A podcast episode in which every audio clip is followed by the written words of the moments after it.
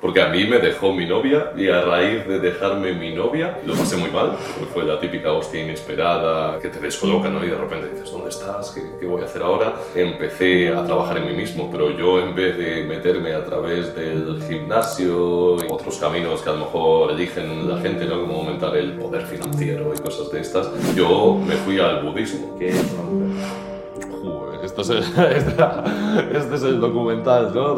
¿Cómo se llama? Ni siquiera me siento con autoridad de definir esto. O sea, si me pusiera técnico, diría ser humano capaz de dar a luz. Yo te diría que yo me voy a quedar en la técnica, en la científica. Sobre todo serían ese, ese progreso, ese actuar y esa autonomía. Creo que si eres competente en esas tres cosas y las ejerces en tu día a día, creo que vas a tener una vida feliz. Recordó a Peterson, seguro. Sí, sí, sí, claro, claro. Se me recordó, por ejemplo, cuando decía lo de que lo primero que tienes que hacer es la cama, de forma sí. obligada, quieres Sí. o no, porque es la primera victoria del día. Claro. Y yo tenía por aquí apuntado el You Should Be a Monster. Es curioso, ¿no? Que luego yo no sé hasta qué punto Jordan Peterson lo aplica en su propia vida, pero sí que es muy interesante el hecho de poder aprender a canalizar toda esa parte oscura que tenemos dentro de nosotros, que esto es algo que me interesa muchísimo también, ¿no? Eh, toda esa envidia, toda esa ira, todos los siete pecados capitales, que es otra cosa que me, que me gusta, cómo poder entenderlos y dominarlos para luego elegir hacia dónde vas a canalizar toda esa parte oscura.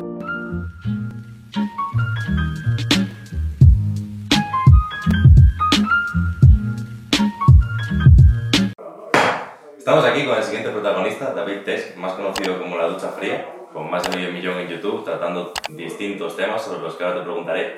Y no voy a seguir definiéndote porque tengo curiosidad de saber cómo te defines tú a ti mismo. Que nada, Oh, bueno, muy buenas tardes. Encantado de estar aquí. Gracias a ti por invitarme. Y ahora tienes esa difícil tarea. Sí, madre mía, empiezas con una, con una pregunta potente. Para bien o para mal, quizá el nicho que tratas Sí, tiene muchos fans, entre ellos, me gusta el contenido y tal, pero también puede tener mucha gente que lo malinterprete o que lo malentienda. Entonces, Sí. ¿Cómo hacemos para que no te pongan ahora en el minuto 2 y abandonen el vídeo? Que Ujú. te pongan etiqueta de masculinidad tóxica o alguna mierda de esas. Uf, bueno, cualquiera que vea y se extienda en mi contenido, creo que esa etiqueta la puede quitar rápidamente. Quien solo vea un vídeo concreto, dos vídeos concretos, porque de masculinidad realmente trato es un porcentaje muy pequeño de mi contenido, pues en efecto puede caer en, en ese error. Pero, ¿cómo me definiría? Pues no me considero nadie especial. Yo lo único que hago con mi contenido y con mi proyecto, y que en el fondo es lo que a mí me apasiona, es intentar entender un poco mejor la realidad, cómo funcionan todos los procesos, cómo funcionamos nosotros como seres humanos, cómo interactuamos entre nosotros, cuáles son nuestras preferencias, nuestros deseos, nuestros vicios, y cómo redirigir nuestras acciones de forma consciente para alcanzar los resultados que nosotros deseamos. Es decir, profundizar en toda la realidad para nosotros poder tener un poco más de control y discernimiento en cuanto a dónde queremos ir. Yo, eso sería de forma muy resumida. ¿De dónde viene ese interés? ¿De dónde viene ese interés? Pues yo creo que de aplicar ciertas cosas o ciertos conocimientos que he ido aprendiendo en mi propia vida, ver cómo cambiaba mi propia vida y decir, oye, me gusta, voy a exponerlo a los demás, a ver si a ellos también les resulta útil, ver que a ellos también les ha resultado útil, a todos los que han comido un poco de todos estos conocimientos y, y, y me hace sentir bien, eso me ilusiona, ver cómo otros aplican cosas que yo digo, que obviamente yo he aprendido de otras personas y eso les acerca al futuro que ellos desean tener. Yo creo que de ahí. ¿Eras, dirías, tan consciente de... Joder, si te escucho hablar, y ya sea por el tono por la forma de enunciar la- las oraciones o lo que sea, Ujú. Transmite seguridad. Por ejemplo, en ese futuro de que hablabas ahora, tal. En el momento de esa primera decisión, de ese primer cambio de hábitos o de lo que sea, ¿había también tan, tan alto nivel de conciencia, digamos, o fue algo aleatorio como pueda ser pues, el mítico meme de te deja la chica, te metes al gimnasio y una cosa lleva a la otra? Pues mira, ahí ese meme está perfectamente bien representado en mi, en mi caso, porque a mí me dejó mi novia y a raíz de dejarme mi novia eh, lo pasé muy mal, porque fue la típica hostia inesperada que, bueno, que, que te descoloca, ¿no? Y de repente dices, ¿dónde estás? ¿Qué, qué voy a hacer ahora? Y, y a raíz de ahí empecé a, a trabajar en mí mismo, pero yo en vez de meterme a través del gimnasio y, y, y, bueno, otros caminos que a lo mejor eligen la gente, ¿no? Como aumentar el, el poder financiero y cosas de estas. Yo me fui al budismo y me fui a viajar por Asia, me fui a aprender sobre budismo, sobre control mental, sobre gestión emocional y estas cosas. ¿Había un interés por el budismo anteriormente? Pues había ahí, alguna vez me había llamado la atención, pero no demasiado, pero fue sobre todo porque después de dejarme mi novia, en vez de preocuparme por lo que iba a pasar en el futuro en cuanto a si iba a tener otra chica o si, ¿sabes?, qué iba a pasar conmigo, lo que me preocupaba o lo que me rayaba era poder controlar mis pensamientos para yo poder calmarme a mí mismo. O sea, era, yo decía, ojalá pudiera controlar mis pensamientos, ojalá tuviera más control aquí arriba para, para no estar pensando en estas cosas que realmente no me ayudan. La identifiqué el origen más en mi cabeza que en algo eh, de fuera. Y lo primero que se me vino a la cabeza en cuanto a control mental fue budismo. Entonces, pues me puse a aprender, me puse a leer un maravilloso libro que se llama El libro tibetano de la vida y la muerte, y a raíz de ahí me puse a viajar y, y a gestionar todo esto. O sea, que esa conciencia que ahora a lo mejor transmito por mis palabras o esa seguridad, no estaba ahí antes, ni en broma. Eso ha venido con el tiempo, con el esfuerzo, aprendiendo yo un montón de cosas, reforzando ese aprendizaje al mismo tiempo que yo las enseñaba a otros, que es una forma estupenda al final de asentar todos los conocimientos y poco a poco pues, ha aparecido la persona que ahora está delante de ti, pero bueno, en el futuro será distinta, espero que mejor. ¿Cómo te imaginas a la versión del futuro?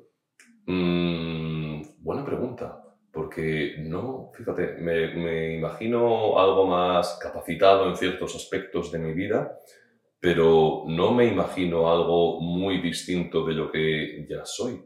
Sea, hay ciertas características que, que creo que cumplo y con las que estoy muy satisfecho y que a lo mejor ya no me esfuerzo tanto por ellas. Por ejemplo, antes era un paquete con las chicas, pues ahora tengo una pareja que más feliz no puedo estar con ella. Antes pues me faltaba eh, dinero, pues ahora ya estoy tranquilo en ese aspecto de mi vida. Eh, seguridad a la hora de comunicar, ahora estoy bastante a gusto con eso la versión mía del futuro, lo que me gustaría es que pueda aportar más a las personas a las que dirijo mi contenido de una forma un poco más extensa, un poco más profunda. Pues ahora, por ejemplo, voy a abrir una escuela, eh, pues me gustaría escribir otro libro, me gustaría dar ponencias. ¿Una escuela sobre, Una escuela sobre creación de contenido, pero que la voy a mm, extender a todos los ámbitos de la vida. O sea, va a ser fundamentalmente para hombres y va a estar eh, compuesta pues, por clases, talleres, cursos, todo guiado por mí para que estos hombres pues, mejoren en todos los aspectos de su vida y puedan canalizar ese progreso a un proyecto en redes. ¿Tienes en mente los datos de, ya sea YouTube o bueno, en las redes sociales en general? Sí porcentaje de hombres y de mujeres que te siguen? Sí, eh, es curioso. En, en, YouTube casi todos son hombres. Es un 85% hombres, un 15% mujeres, que me parece bastante, además. Pero es curioso porque en Instagram es un 50-50. Es 50% mujeres, 50% hombres. ¿En qué crees que se debe? Mm, no a mí, sino a que, esa, a que esas redes sociales están más enfocadas en distintos públicos. YouTube está más enfocada generalmente en los hombres y la mayoría de creadores de contenido que hay ahí son hombres y creo que ese contenido está más direccionado a un público masculino y en Instagram es todo lo contrario, es como una red social que, creo que está más dirigida a las mujeres porque tiene más ese componente de comparación, de estatus, de muchas veces a veces de simplicidad visual que las mujeres pueden aprovechar ese factor mucho mejor que los hombres, entonces pueden eh, aumentar sus números mucho más en Instagram que en YouTube en cuanto a eso. Entonces yo creo que se, se fundamenta más en, en, cómo están estructuradas esas redes sociales que en mi propio contenido. Bueno, para el contenido. Tenía apuntadas algunas cosas. Sí. Eh, tienes mucho contenido.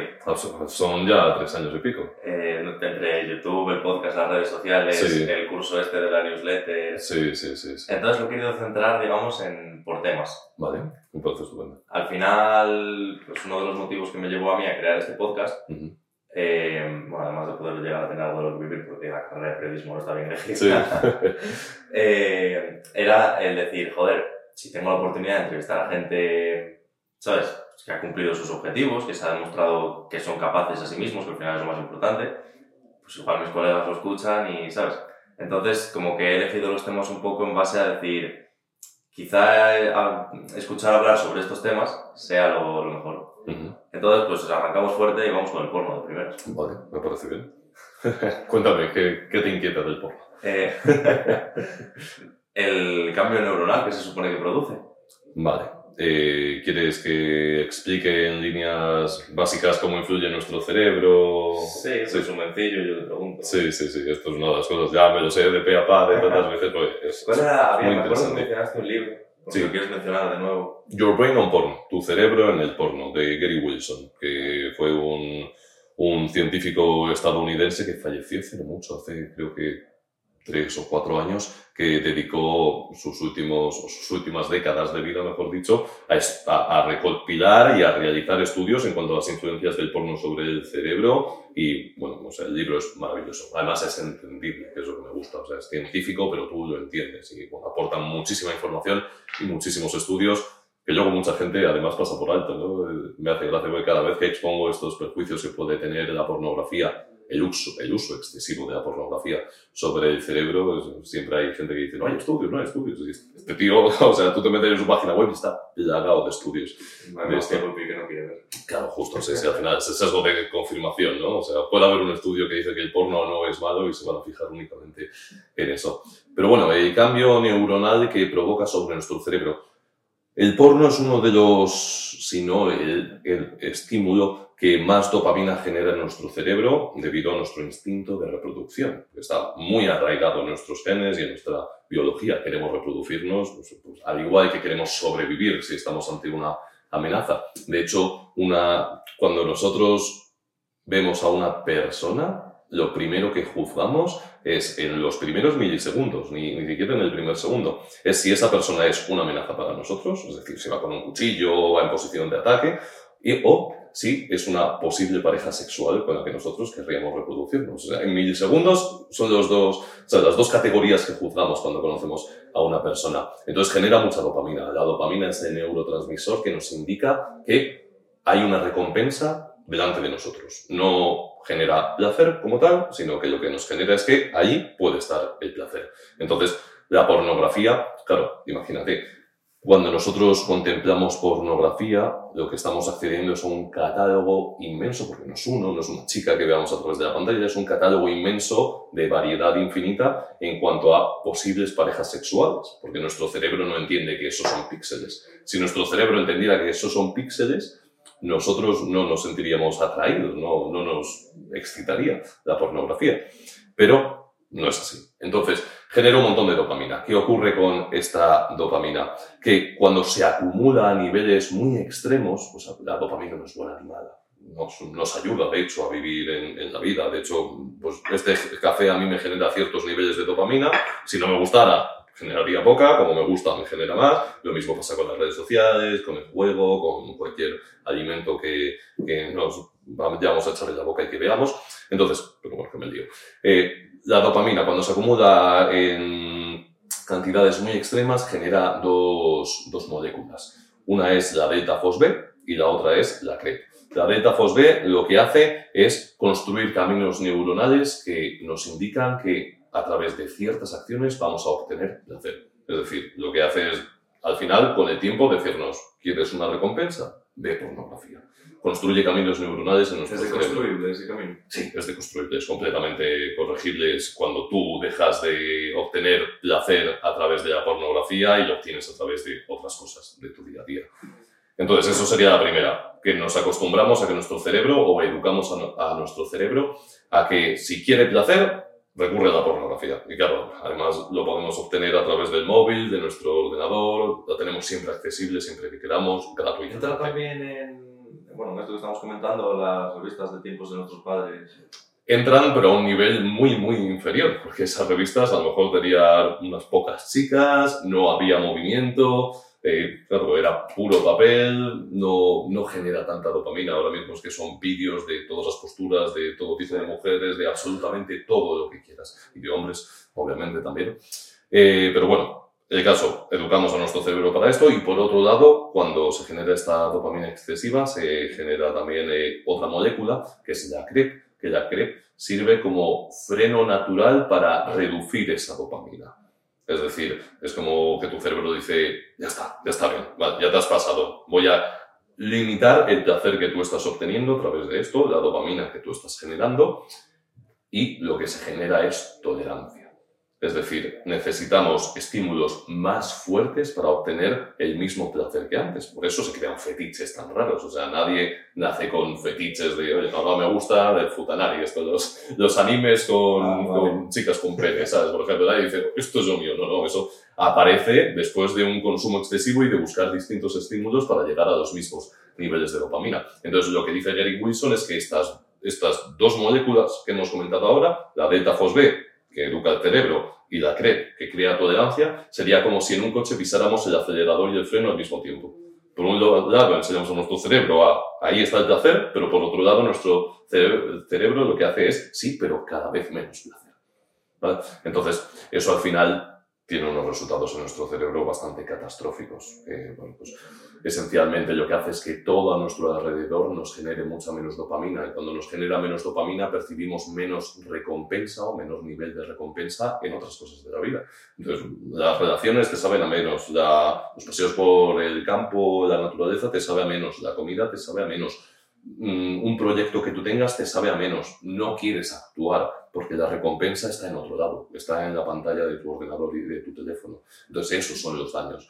Obviamente, consumir un poquito, cinco minutos a la semana, yo que sé, o cosas pequeñas, ¿vale? Sobre todo, sin buscar esa variedad constante, no pasa absolutamente nada. Esto me lo pregunta mucha gente. He tenido una recaída de dos minutos y he visto un vídeo. No pasa nada, tranquilízate. Tenía curiosidad con respecto a lo de la variedad esa. Sí, Estaba dándole vueltas mientras hablabas en mi cabeza, rollo, Sí. ¿hasta qué punto es entonces...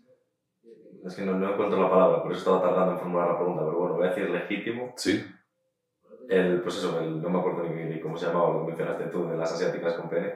sí, Pero- fue Canary. sí, Si eso es deriva Sí. de, de- de vicio, sí. ¿hasta qué punto es bueno, entre comillas, ¿El qué? ese estímulo? El estímulo que tenemos delante, claro. ¿Hasta qué punto No es es normal, entre, entre No. comillas, de nuevo. No, no, o sea, de hecho se llaman estímulos supernormales esto. Eh, hay de distintos tipos, pero el- la pornografía es, es un estímulo supernormal de nuestro instinto de reproducción. Lo que vemos está específicamente diseñado para generar más dopamina. Claro, pero la pornografía en sí es normal, pero, Sí. pero es, no es normal ver una asiática de... No, no es normal. De hecho, tampoco es normal la pornografía como tal. O sea, Claro. tú en tu vida real jamás vas a poder ver a, yo qué sé, ahora mismo te metes en tu móvil y si queremos podemos ver a, en una sola página a 50 mujeres distintas teniendo sexo o con distintas posturas. Eso tú no lo vas a tener en la vida real. No, claro. ¿Sabes? No vas a acceder a eso, como no seas un Andrew Tate y puedas invertir, ¿sabes? Y te vengan así, pues no, no vas a poder acceder a eso. Entonces está chetado, está inflado. ¿sabes? Y eso es lo que genera todo esto en nuestra cabeza. Al final, que son cosas a las que nosotros no estamos acostumbrados. Nuestro cerebro no está preparado para esa cantidad de estímulos sexuales concentrados en tan poco tiempo. Eh, esa barrera del placer se presenta en otras situaciones de, con otras cosas, en plan, más allá del porno. Eh, todo esto que hemos comentado, estos procesos que hemos comentado, Sí, luego esa, esa barrera que se te forma para disfrutar de las cosas como antes. Sí, ocurre con otras cosas. Eh, pasa también, esto pasa con los estímulos supernormales, que son estos estímulos que están inflados para, para generar esa dopamina y que un uso excesivo, un uso inconsciente puede tener daños sobre nuestra psique. Las redes sociales, por ejemplo, es una. Es un superestímulo de nuestro instinto de socialización, de relación con el resto de personas, que hace que al final nosotros seamos más pendientes a buscar nuestras relaciones, buscamos conexiones en lugar de relaciones. Buscamos estar en contacto con, en contacto con personas, pero no aceptamos la profundidad entera y la incomodidad que puede suponer tener una relación real. Incomodidad en el sentido de que un amigo tiene que estar para las buenas y para las malas. Hoy en día es como, más bien solo para las buenas, ¿sabes? para las malas, mejor hablar con tu padre con tu madre, que para eso están ahí. Eh, con la comida basura pasa exactamente lo mismo. La gente se acostumbra a los sabores ahí un poco también chetados de, de las hamburguesas, de, todo, las pizzas actuales y al final pues una ensalada te sabe a nada. Entonces pues también al final creas tolerancia en cuanto a cosas que son naturales, que en efecto eh, generan dopamina de la sana, por así decirlo, no hay dopamina sana, pero niveles normales de dopamina en lugar de esos picos excesivos que pueden generar. ¿Cómo definirías tú un amigo? Ahora con esto que comentabas de cuando están las buenas y las malas. Mm, curioso, ¿eh? Pues yo sería un amigo, le consideraría, tendría varias características, ¿no? Es, es, es difícil definirlo porque siempre hay rangos, ¿no? De amistad, está el colega, el que sales para tal, el, el amigo, ¿no? El buen amigo. Yo un amigo de, aludiendo a lo que he comentado antes, le definiría como la persona que está ahí para las buenas y para las malas y que quiere lo mejor para ti, independientemente de la comparación que pueda haber entre los dos. Eso yo creo que es un buen amigo, una persona con la que tú puedes hablar, con la que puedes exponerte, exponer ciertas partes de ti que con otras personas no puedes y que va a querer lo mejor para ti. Sobre todo eso, va a querer lo mejor para ti. Porque hoy en día tenemos amigos o colegas que no quieren lo mejor para ti. ¿Cómo crees que están los niveles de amistad? Que tantas amistades buenas quedan por ahí. Pues yo creo que un poco empobrecidos. Y creo que se deriva muchas veces de que hoy en día también tenemos esa ilusión, ese espejismo de que tenemos muchos amigos, pero no los tenemos, son conexiones, no son relaciones. Entonces, ¿por qué voy a soportar a Pedrito, yo que sé, o a Juanito, que me hace sentir incómodo y muy cabrón porque me dice que a lo mejor debería mejorar en ciertos aspectos y que quiero tener algunos resultados, cuando tengo a toda la pandilla con la que puedo beber simplemente y salir de fiesta y relacionarme con ellos y no tener que exponer una parte de mí que a lo mejor me incomoda. Entonces, al tener esa variedad tan extensa de conexiones, infravaloramos las relaciones. Pasa lo mismo con las parejas hoy en día. De hecho, hay un montón de psicólogos que hablan sobre esto, que tenemos esa ilusión de que siempre vamos a poder encontrar una pareja mejor, porque tienes Tinder, en las ciudades está todo lleno de gente, entonces tienes todas estas posibilidades y eres menos propenso a trabajar en los momentos difíciles con una pareja porque siempre piensas, bueno, pero es que con otra chica a lo mejor no me pasa esto. Entonces yo creo que es esa incapacidad que tenemos de profundizar por el hecho de percibir que hay mucho más de lo que realmente hay. ¿Tú crees que será, será repuntable, digamos? Eh, o sea, que podamos recuperar un estado más consciente aquí está, estas cosas es donde me entra a veces un poquillo de, de desesperanza. Porque creo que hay estímulos que están tan asentados dentro de la sociedad y dinámicas que están tan asentadas dentro de la sociedad que creo que es difícil deshacerse de ellas o controlarlas de verdad, como las redes sociales o como la pornografía. Yo creo que ojalá llegue un punto en el que, oye, con el manual de las redes sociales llegue también un manual de los peligros que puede tener las redes sociales si lo usas de forma inconsciente, o lo mismo con la pornografía, lo mismo con la comida. Pero claro, es verdad que luego el ser humano lo que se ha demostrado es que muchas veces utiliza estos estímulos perjudiciales de forma excesiva a pesar de conocer todos sus riesgos. O sea, creo que todos sabemos que comerte hamburguesas cada dos por tres de alguna franquicia de comida rápida no es saludable, pero la gente lo sigue haciendo. Con, con, las redes sociales y la pornografía, de hecho, cada vez se está demostrando más que puede tener peligros, pero la gente lo sigue haciendo. Entonces, yo creo que va a haber una polarización, es decir, que las personas con nivel de conciencia y que acepten esta incomodidad van a poder controlarlo muy bien, eso que yo estoy viendo a través de mi contenido, pero las personas que rechacen todo esto se van a subir todavía más en la mierda creo que la conciencia va a, determinar el futuro de cada uno en cuanto a cómo se relaciona con estas cosas. ¿Tú crees que pueda llegar un punto de, de colisión entre ambos mundos, digamos, entre aquellos que a día de hoy intentan, digamos, tirar para arriba, encontrar su mejor versión, y aquellos que ni se lo plantean? Colisión de endogrupo y exogrupo, como si fueran grupos enfrentados. Guerra.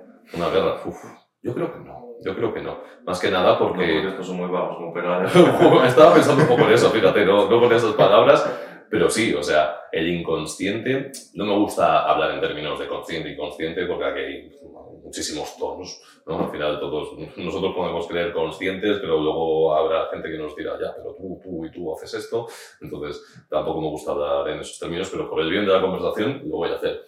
El inconsciente normalmente busca evadirse a través de estos estímulos, no entiende su poder. Eh, en las redes sociales está claro, hay quien lo aprovecha como una forma para crear contenido, aportar valor, al final eh, vivir de su pasión, y hay quien se tira cuatro horas simplemente consumiendo vídeos de gatitos y cosas así, o de bailes en Instagram o TikTok. Entonces, eh, creo que la persona que está abajo se evade. Eh, no, no es agresiva en el sentido de que busca actuar para cambiar su situación, o sea, se conforma con su situación. Claro, pero cuando la situación deje de ser cómoda, digamos, para esa persona y la propia situación le termina empujando fuera de su zona de confort, sí. cuando a la hamburguesa en vez de valerle 5 le valga 15 porque la inflación está por las nubes, claro. y encima esté el otro grupo señalándole, rollo, cabrón, la culpa es tuya en parte porque no has trabajado lo que tenías que trabajar y así estamos. Claro, claro, claro. Eh, yo creo que en ese momento es el momento en el que uno tiene que echar la vista hacia el interior y decir, bueno, es verdad, pero ¿Que no lo hacen? Pues en efecto hay personas que no lo hacen y al final surge lo que hoy en día llamamos victimismo. Yo soy una víctima, tú eres el culpable, yo te ataco, yo te menosprecio, yo te infravaloro, yo te deshumanizo, yo te veo como el enemigo, pero, joder, eso suele durar un tiempo porque ves que ese victimismo no mejora tu vida en absoluto. De hecho, te puedes peor, te vuelves más resentido, tu salud eh, física y mental se empobrece, no obtienes ningún resultado atacando a otra persona y siendo agresivo hacia otra persona que tú identificas como el enemigo y al final se calma. Normalmente esto ocurre además eh, con, muchas personas que son pues, eh, activistas en ciertos sentidos durante un tiempo eh, de forma agresiva, de forma violenta, atacando en lugar de concienciando y al cabo de un tiempo se desgastan las energías y dicen, no, hostia, no, conseguido nada. O sea, mi vida sigue exactamente igual y el mundo sigue exactamente igual. Voy a enfocarlo de otra forma. Entonces yo creo que esto es eh, las dinámicas naturales, ¿no? Es canalizar la ira hacia afuera cuando al final te tienes que dar cuenta de que no va a servir de nada. ¿Te ha tocado aguantar mucho de, ese, de esa agresividad, mucho hater? Al principio sí. No, no, mucha, tampoco mucha. Ahora es que no hay nada prácticamente. O sea, ahora hay, hay bastante poca. Hay alguno por ahí residual, pero al principio, sobre todo cuando empecé a hablar sobre temas de atracción y de masculinidad, que es un tema que toca bastante la fibra sensible del público, sí que aparecían personas bueno, pues que se enfadaban mucho por lo que yo decía, por cómo hablaba de masculinidad y feminidad, de cómo los pueblos se atraían, de cómo un hombre masculino pues eh, tenía que tener ciertas características como la seguridad, la competencia y demás para generar atracción no para ser feliz, que también creo, pero sobre todo para generar atracción, pues eso no sentaba bien a la gente que no se identificaba con esas características. Entonces, pues alguna vez había algún resentido atacando. Pero de todas formas, yo con estos me ha pasado desde, desde prácticamente siempre. Al, inicio puede que un poco, puede que un poco no, pero después cuando ves críticas destructivas que te atacan, a mí me parece infantil y me genera hasta compasión, hasta pena. no sé tú, yo en mi vida he escrito una crítica destructiva o un ataque en redes sociales. Una persona que hace eso tiene que estar muy mal con su vida, o sea, tiene que sentirse muy afligida y eh, pierde todo el poder. O sea, tú cuando ves a esa persona como una persona que sufre, claro, no, o sea, claro, pierdes las formas, o sea, ya demuestras que no tienes razón, sino que lo que tienes es emoción entonces, a mí tus emociones son cosa tuya, amigo, a mí como no me demuestres cosas razonables y me hables de una forma que tu información vaya a ser eh, percibida por mí como algo que yo debería incorporar en mi día a día, no la voy a incorporar porque si me llamas X o Y insultos, pues ¿qué quieres que haga con eso? ¿Cómo trabajo con eso? O sea, que no, no, me, no me das absolutamente nada. Entonces, pues pierde todo el poder. Cuando ves que esa persona habla desde una emoción porque está sufriendo, lo que te da es pena. Tienes que profundizar, obviamente, ¿no? Tienes que verlo como así. Y cuando lo que te da es pena por ese sufrimiento que está pasando y que necesita verbalizarlo, las críticas pierden poder. Entonces, yo suelo hacer todas críticas constructivas, las que no me dicen, oye, me ha gustado mucho esto, ¿no? Ya meten vaselina, porque eso está muy bien hecho, y así es como doy críticas a los demás, ¿no? Oye, me ha encantado lo que has hecho, me ha gustado mucho. Normalmente, además, es verdad, porque veo potencial. Si no veo potencial en una persona, no le hago siquiera una crítica de ningún tipo me ha gustado mucho lo que has hecho. ¿Has probado alguna vez hacer esto? Y lo haces en forma de pregunta, ¿no? Eh, metes la idea no como pero, no. ¿Has probado alguna vez esto? Creo que podría quedar muy bien en tu contenido. La importancia de Luego te pediría que me hagas una crítica. vale, estupendo, estupendo. Yo iba a decir que anteriormente eh, hablabas de ser feliz. ¿Qué es ser feliz? ¿Qué es ser feliz? Te iba a decir define felicidad, pero no te quería, no es un examen de lengua ya, por mandar Sí, tanto de sí, sí, sí, sí, a un estado, o sea, ¿qué, qué es ser feliz? Hmm, ¿Cómo podríamos definir qué es ser feliz? Se puede. Se puede, pero es un estado transitorio, yo creo.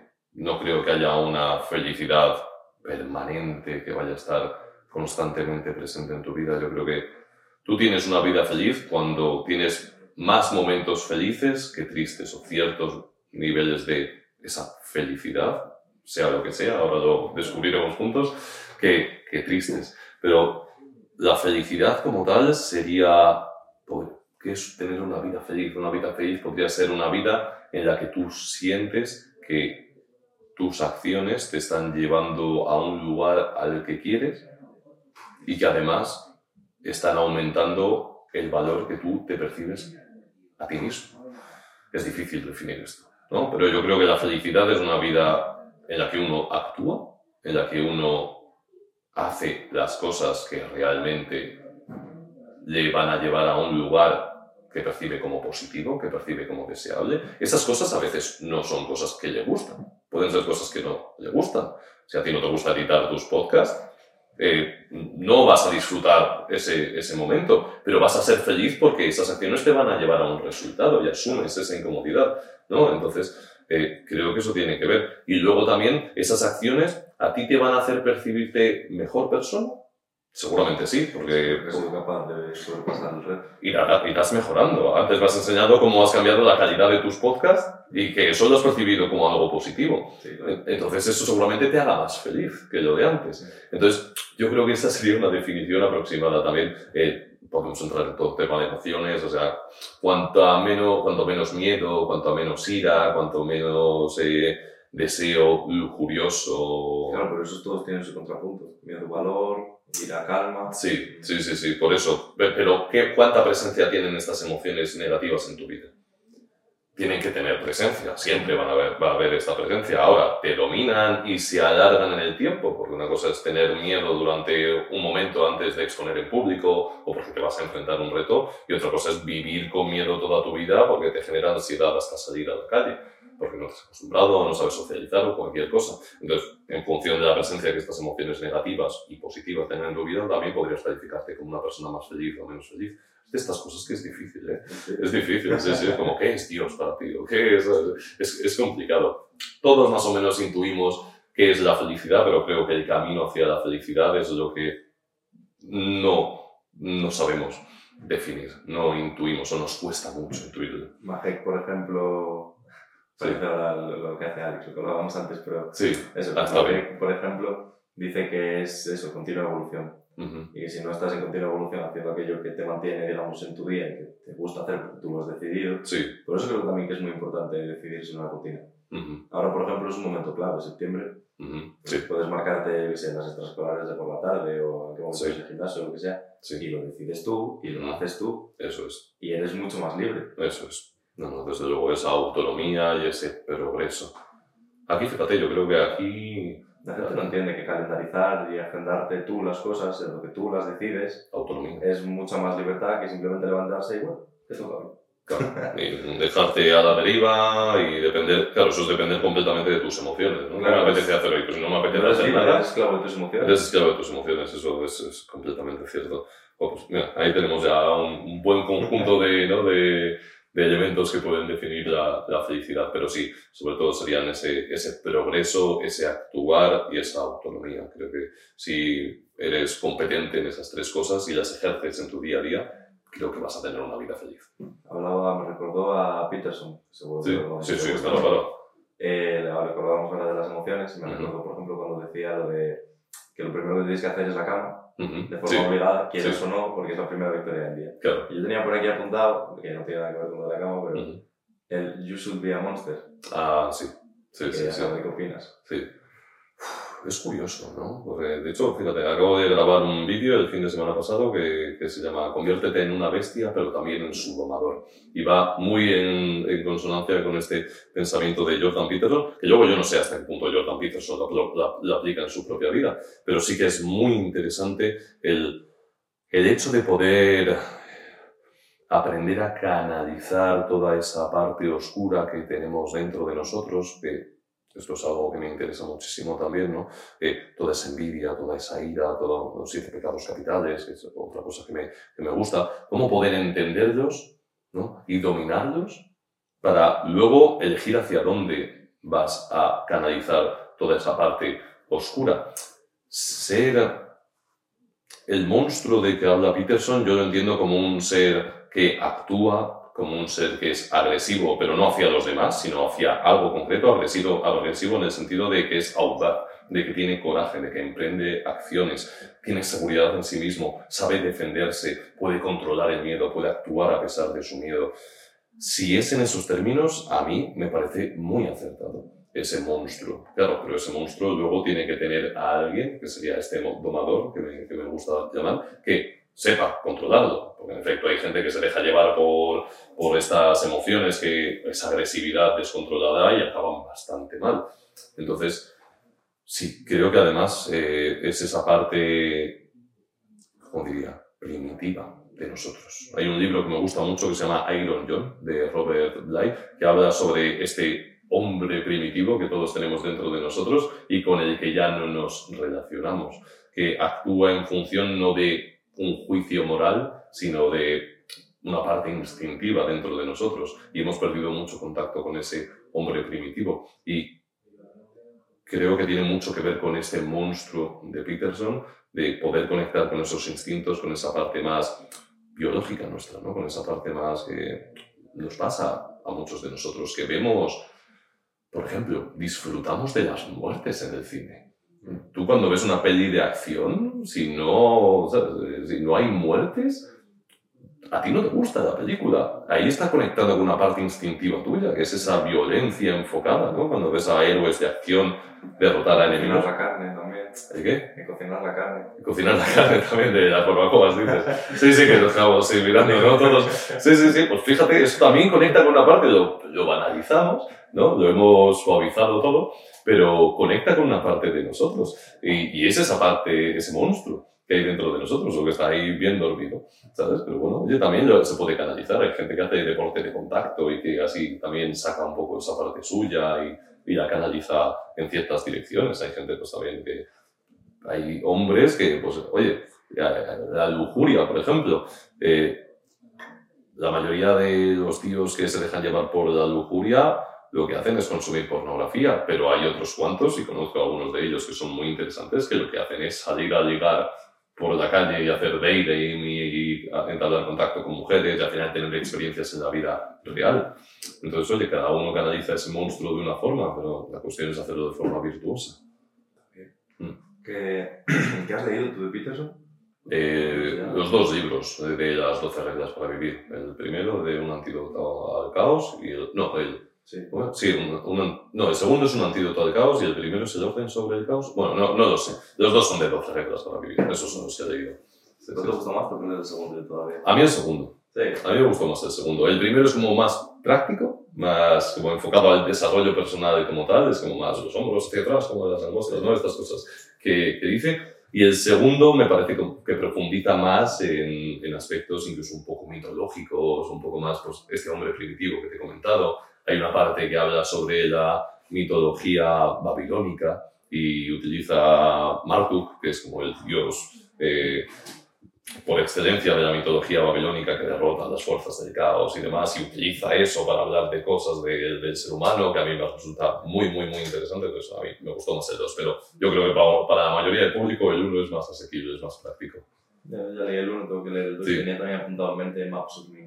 Eh, sí, ese, eso sí me han dicho que es un tochazo bien grande y Es- que Está apuntado. Sí, sí. Escuché a alguien que decía, ese es pan para los muy panaderos. Que es como, si te gusta mucho, pero que mucho, mucho Peterson, léetelo. Ahora, es difícil, es... es Nada, no me curiosidad. Sí, sí, sí. hablar de él y tal en el podcast o lo que sea. Pues el segundo yo creo que te va a gustar bastante. Pero bueno, hablabas de canalizar a través de algún deporte de contacto tal, ¿tú Ujú. no haces algo de eso? No, deporte de contacto yo. Yo, yo hago- voy al gimnasio. Yo entreno cuatro días a la semana y me gusta mucho y disfruto además. O sea, convertido en algo que disfruto. Si no lo hago, me siento como poco competente, es curioso, ya se ha convertido como en un, un requisito que a mí me encanta, pero no, deporte de contacto no, me gustaría mucho, a ver si ahora dentro de unos meses que me quedo un poco más libre en cuanto a tiempo puedo, pero no, no hago. ¿Tú haces? Yo pensé, mira, a raíz del campamento que te comentaba, donde Sí. conocí a Nacho, de Sí. los suspiros de Pedro, Sí. pues estaba allí Borja, un chico que tiene un gimnasio, de hecho, aquí en Madrid, Vale. que es campeón, bueno, no quiero decirlo mal, campeón de España y de Europa de Jiu-Jitsu y de Krav Maga, Vale, creo que era, algo así. Bueno, Y, y a todo esto, pues Pedro también empezó con el Jiu-Jitsu hace no mucho, él hacía boxeo de antes, no. Majek con el Muay Thai y tal, Sí, sí, sí. y como que sí que les veía tal y me daba, ¿sabes? Decía, joder, molaría... Y luego también a nivel practicidad, quiero decir, nunca me ha pasado nada, luego hasta que tal para un día Sí, para que pase algo, sí, sí, sí. Y- No, no, desde luego. Al menos sentirte Capaz, competente, claro, capaz sí. con eso. Hay un, un, eh, un dicho japonés que dice, eh, puede que solo necesites tu espada una vez en tu vida, pero será necesario que la lleves siempre contigo. ¿no? Y yo creo que es un poco también el enfoque de las artes marciales, el sentirte competente con tu cuerpo, sentir Sí. que si ocurre algo, tú tienes la capacidad para poder Y defenderte. luego también la práctica pareja a nivel mental, las artes marciales. Sí, sí, sí, sí. No, no, desde luego. Además están muy enfocadas, me gusta, porque normalmente están muy enfocadas en la disciplina, en superar tus miedos, en seguir avanzando, en, en esa competencia física, en mejorar tus reflejos. O sea, yo creo que es, si lo enfocas bien es todo positivo. Pues yo pensé eso, meterme a Jiu-Jitsu. Sí. Tengo que mirar en Valladolid y tal, a ver qué hay. Sí, pero, claro. Claro, claro. Por recomendadísimo. O sea, yo al menos es lo que quiero, a ver si, si me pongo ya también. Me, me interesaba a mí el, el Muay Thai. La segunda parte de las entrevistas unas hostias en vez de... Sí, joder, vale, ya. Ahí a entrenar, ¿no? Todo- todo- toda entrevista en un gimnasio estaría bien. ¿Te imaginas? Cada vez que de un golpe es como lanzar una pregunta. Sí. Bueno, Creo que no tendrías muchos entrevistados al final. Eh, me puse a escuchar también el podcast Ujú. y me llamaron la atención, de entre todos los episodios, pues me llamaron la atención el de Deep Thinking, Ujú, Vale. porque de primeras como que no, no lo entendí, Sí. ¿sabes? El, al leer el título, digamos, Sí. luego ya lo escuché y dije, ah, vale. Sí, Y luego me llamó mucho la atención el de la osteopatía, el síndrome de la alienación. vale. Creo que ese, por ejemplo, cuando lo escuché, sí que te estaba escuchando y como que para mí era súper lógico. Sí. Pero supongo que será pues, por la forma en que yo, bueno, pues en la forma que yo consumo el contenido de entretenimiento o la forma que, mejor dicho, se ha consumido en mi casa siempre. Yo, yo, por ejemplo, en mi casa yo no, no es que no me dejaran, pero bueno, como que no estaba bien visto, digamos, que viera la casa vecina. Sí, Eh, mis padres nunca veían ni Gran Hermano ni cosas de esas. sí, Y como que entonces yo ya categorizaba entre ese contenido, digamos, basura, que no me Sí. aportaba nada qué bien.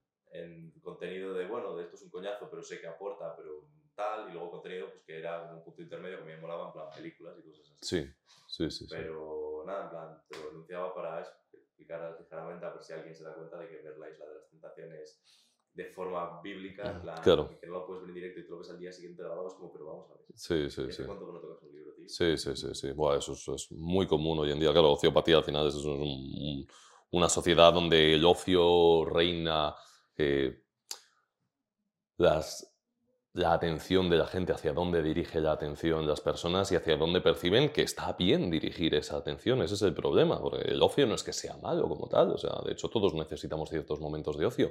Ahora bien, en función de lo que hagamos, de lo que consumamos, eso se va a colar en nuestra cabeza. O sea, algo que, de hecho, de esto habla también Byung-Chul Han, que es un pensador que me gusta mucho, que habla sobre las influencias que tiene el entretenimiento sobre nosotros y habla sobre distintos tipos de entretenimiento que a grandes rasgos podemos definir como perjudicial, neutro o virtuoso. Entonces, un entretenimiento perjudicial sería todo aquel que si tú lo consumes, normalmente pues, tiene efectos negativos sobre ti. Y, y al final, más allá del no solo el mal gasto de tiempo y de energía que supone, sino qué creencias te instaura sobre ti, pues lo que hemos dicho, estas personas de la isla de las tentaciones, ¿cómo son? ¿Qué lenguaje utilizan? ¿Qué acciones tienen? ¿Cuáles son sus valores? ¿Cómo se comportan entre ellos? ¿Quiero parecerme a ellos? O sea, claro, porque si tú les consumes mucho tiempo. ¿Eh? Te da miedo la respuesta, claro, pero la realidad es que mucha gente lo consume y no es consciente de estas influencias. Lo ven como si fuera algo que está ahí y yo estoy aquí. Eso no me va a tocar a mí, pero te va instaurando, instaurando una serie de creencias. Lo mismo ocurre con los entretenimientos virtuosos. Si tú consumes a personas que admiras, que quieres parecerte a ellos, que tienen características que te gustan, que tienen valores, que tienen palabra, que toman acción para conseguir lo que quieren, al final eso se contagia. Y todos los que estamos en el desarrollo personal y en este mundo, estamos aquí porque nos dejamos contagiar por eso. O sea, hay algunas personas que les cuesta mucho, pero la mayoría se dejan contagiar por eso. Lo mismo ocurre con todos los perjudiciales. Entonces, yo creo que somos mucho, no creo, somos mucho más esponjas de lo que pensamos. absorbemos muchísimo más la información que tenemos delante de nosotros de lo que realmente nos gustaría. Pero una vez aceptas ese nivel de esponja que tienes, ese nivel de absorción de lo que percibes a través de tus sentidos, puedes diseñar un entorno, tu entorno, tu casa, lo que consumes en tu móvil, tu ocio en general, que asegure que tú no te vas a ver perjudicado. Oye, sí, es muy divertido, pues yo qué sé, eso, con hermano o estas cosas. Te puede parecer muy divertido. A mí personalmente no me lo parece. ¿Eh? ¿Eh? Menudo hate le ha metido un sí, sí, sí, sí, sí, sí. Oye, bueno, si es lo que pones en la tele es cosa tuya, amigo mío, ¿sabes? O sea, no ves literatos ni escritores, ¿sabes? Ocupando las prime time. No después de... Tienen que ponerse a ver con Drago y... no, no, oye, bueno, pues al final eh, diseñas lo que decía, ese entorno virtuoso en el que tú salgas beneficiado, pero hasta que no aceptemos ese nivel de esponjas que no beneficia a las grandes eh, cadenas de, televisión y los grandes medios de comunicación, que la gente sea consciente de eso, pues no va a ocurrir. ¿Crees que nos quieren tontos? Eh, yo creo que sí. O sea, no creo que nos quieran tontos porque sí, pero una población... Tontos y débiles, te diría incluso. Sí, sí, pero... Sí, últimamente... Sí, sí, no, no, es mucho peor que antes. De hecho, no me acuerdo de las cifras exactas, pero en los hombres nosotros tenemos la misma testosterona que tenían nuestros bisabuelos con 70 años. Los, los, jóvenes de entre 20 y 30, o sea, los niveles de testosterona han bajado radicalmente. Y eso también... se debe? Pues yo creo que se debe a, a la poca percepción que tenemos de que necesitamos ser fuertes para sobrevivir. La supervivencia ahora mismo está garantizada, 100%. O sea, tú puedes ser idiota perdido, puedes ser, eh, puedes tener los bracitos así, completamente débil, puedes ser, pues, eh, vago, perezoso lo que sea, y sobrevivir. Sobrevivir es fácil. De hecho, ya en cuanto si tienes unos padres con un mínimo de nivel adquisitivo de clase media y demás, es que puedes vivir prácticamente toda tu vida haciendo cuatro tonterías. Entonces, ahí está el problema, que no necesitamos ser fuertes para sobrevivir. Antes se necesitaba ser fuertes para sobrevivir para que tu familia tuviera eh, pues, un, un, futuro más o menos prometedor. Tampoco te voy a decir el mejor de los futuros, ¿no? pero para tener una vida feliz o una vida más o menos cómoda.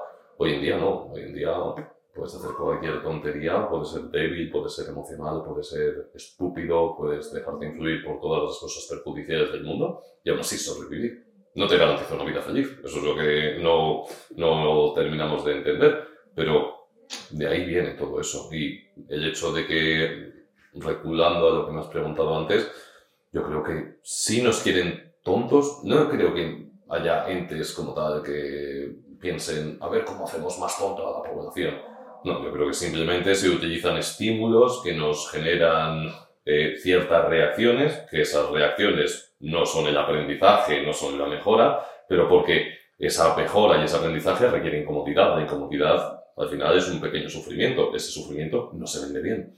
Pero todas las cosas que promulga el entretenimiento actual sí da pie a que se venda todo mucho mejor. Oye, pues si un creador de entretenimiento que a mí no me genera incomodidad porque solo hace gracia, y habla de tonterías, promociona una nueva hamburguesa, pues soy mucho más propenso a comérmela.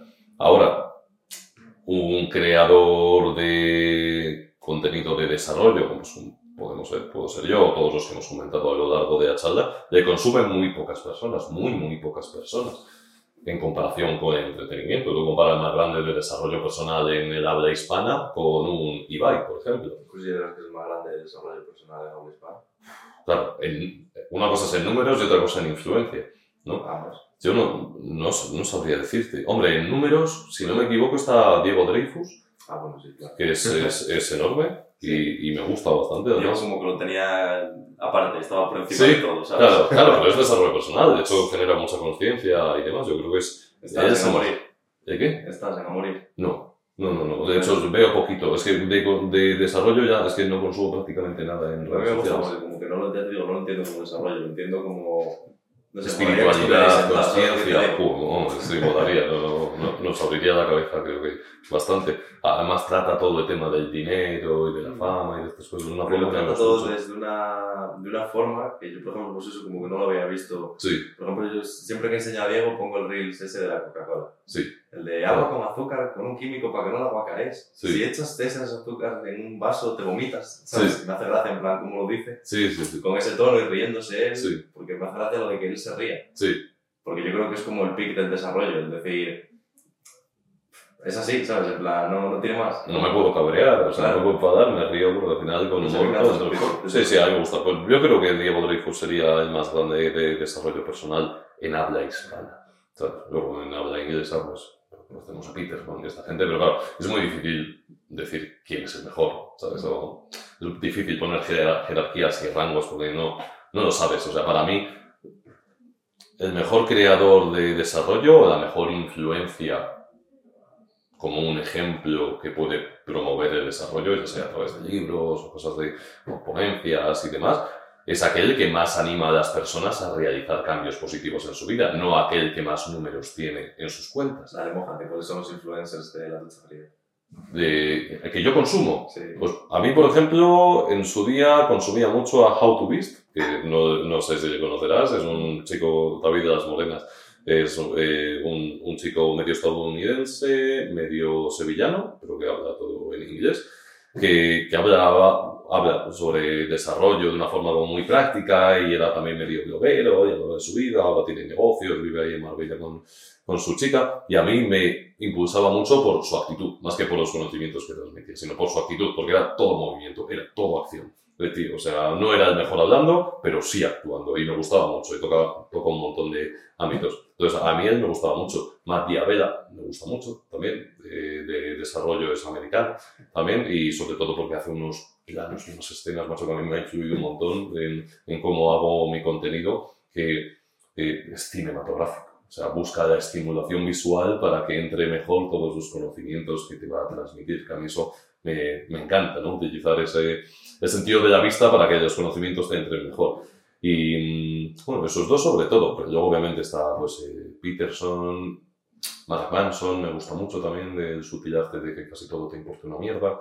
Pero sí, sí, sí, muy buen libro. Pero ya te digo que prácticamente todo lo que he incorporado es a través de libros, no tanto de, de contenido. Ah, pues es el momento hacerte la pregunta entonces. ¿No Sí. te lo dije cuando mencionaste el primero, el del Tíbet? Sí, Porque dije, seguro que va a mencionar alguno que otro más. Sí. Ya nos has dejado creo que cuatro, si no cinco. sí, alguno por ahí. La sí, gente que haya sacado el cuaderno y haya Sí. nota, pero no te voy a pedir un top 3. Sí, de libros. Vale, vale, esto es muy común. No hace falta que sean de desarrollo personal ni nada. O sea, si, sabes, si me dices que el Principito es tu libro favorito, adelante. Sí, no, no, no creo, no, no. Ah, bueno, mira, hay uno que sí que me encanta, que se lleva de suelo con un poco la gente, y tiene mucha más profundidad, yo creo, no, yo creo no.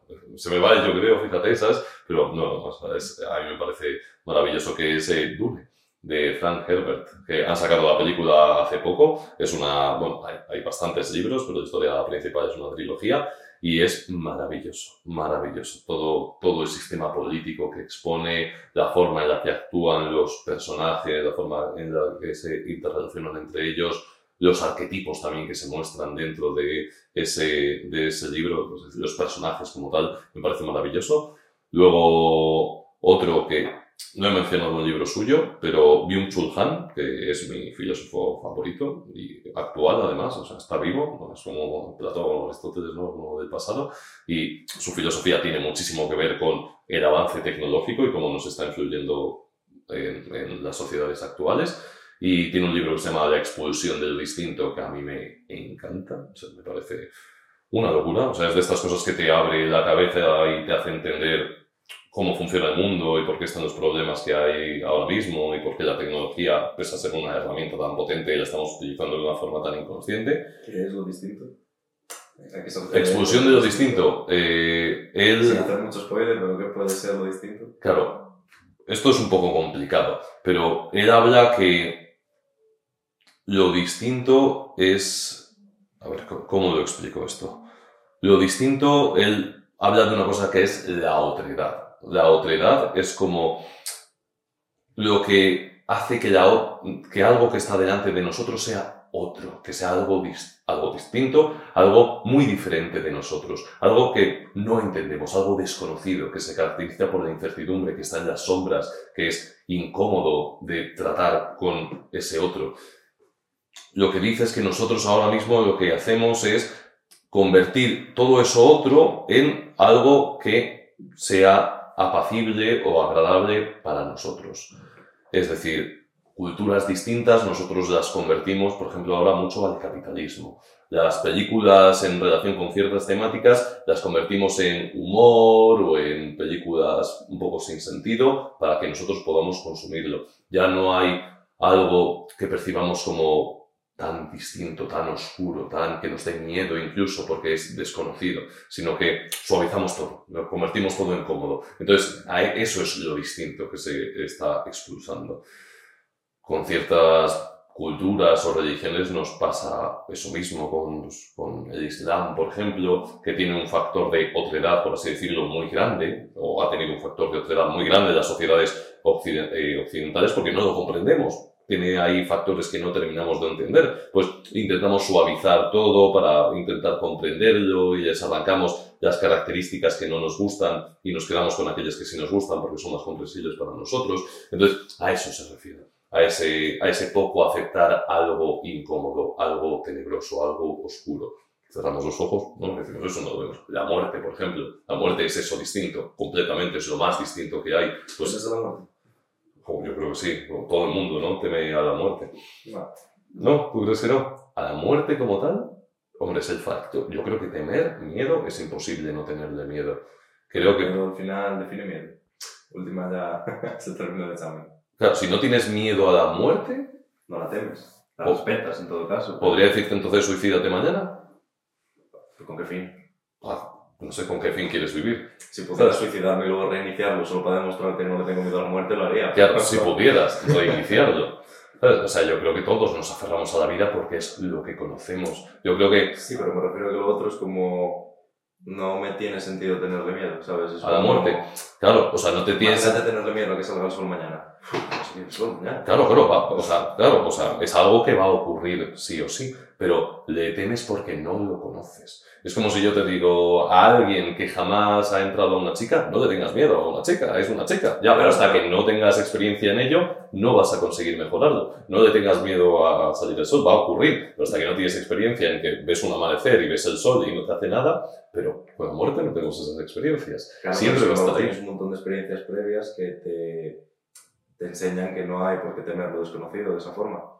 Y lo que sí sabemos de la muerte es que, bueno, el que queda aquí, pues el cuerpo, pues queda ahí tranquilo, como el que se va a dormir. Sí. Sí. Yo creo que es fácil decir eso, pero creo que todo se verá cuando tengamos que afrontar nuestra muerte. Creo que el día, yo he hecho ejercicios de estos y me gusta hacerlos de vez en cuando. Eh, tú cuando te imaginas que te dicen vas a morir dentro de 20 minutos, de 30 minutos, ¿qué harías? ¿Qué pasa por tu mente? Yo creo que intentar rememorar. fíjate, aferrarte, sería aferrarte. Yo, yo me aferraría a todo lo positivo que he tenido en mi vida para irme de, de este mundo con una sonrisa, que creo que es lo, lo, que deberíamos intentar todos nosotros. Si te dicen, ¿te vas a morir en 30 minutos? ¿Qué haces? Yo me empiezo a, me enciendo un cigarro, que fumaba hace tiempo, ¿no?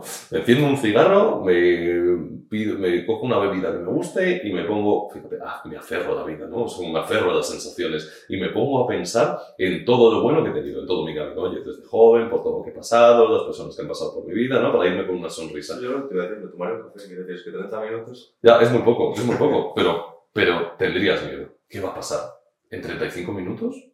¿Dónde estás? Claro, es incertidumbre. Yo creo que, eh, y hasta cierto punto creo que es sano tenerle miedo a la muerte, ¿no? Si no tuviéramos miedo a la muerte, creo que meteríamos la manita en la jaula del león para tocarlo. Hay gente que mete la cabeza en la boca del cocodrilo. Sí, hay gente que lo hace, sí, sí, sí, desde luego, pero han entrenado, no la mete en la cabeza de un cocodrilo que no conocen sin haber probado eso nunca, ¿no? Tienen esas experiencias. tampoco, quiero decir, tú no vas buscando la muerte, quiero decir, no eres tonto, ¿sabes? Sabes lo que va a pasar, sí.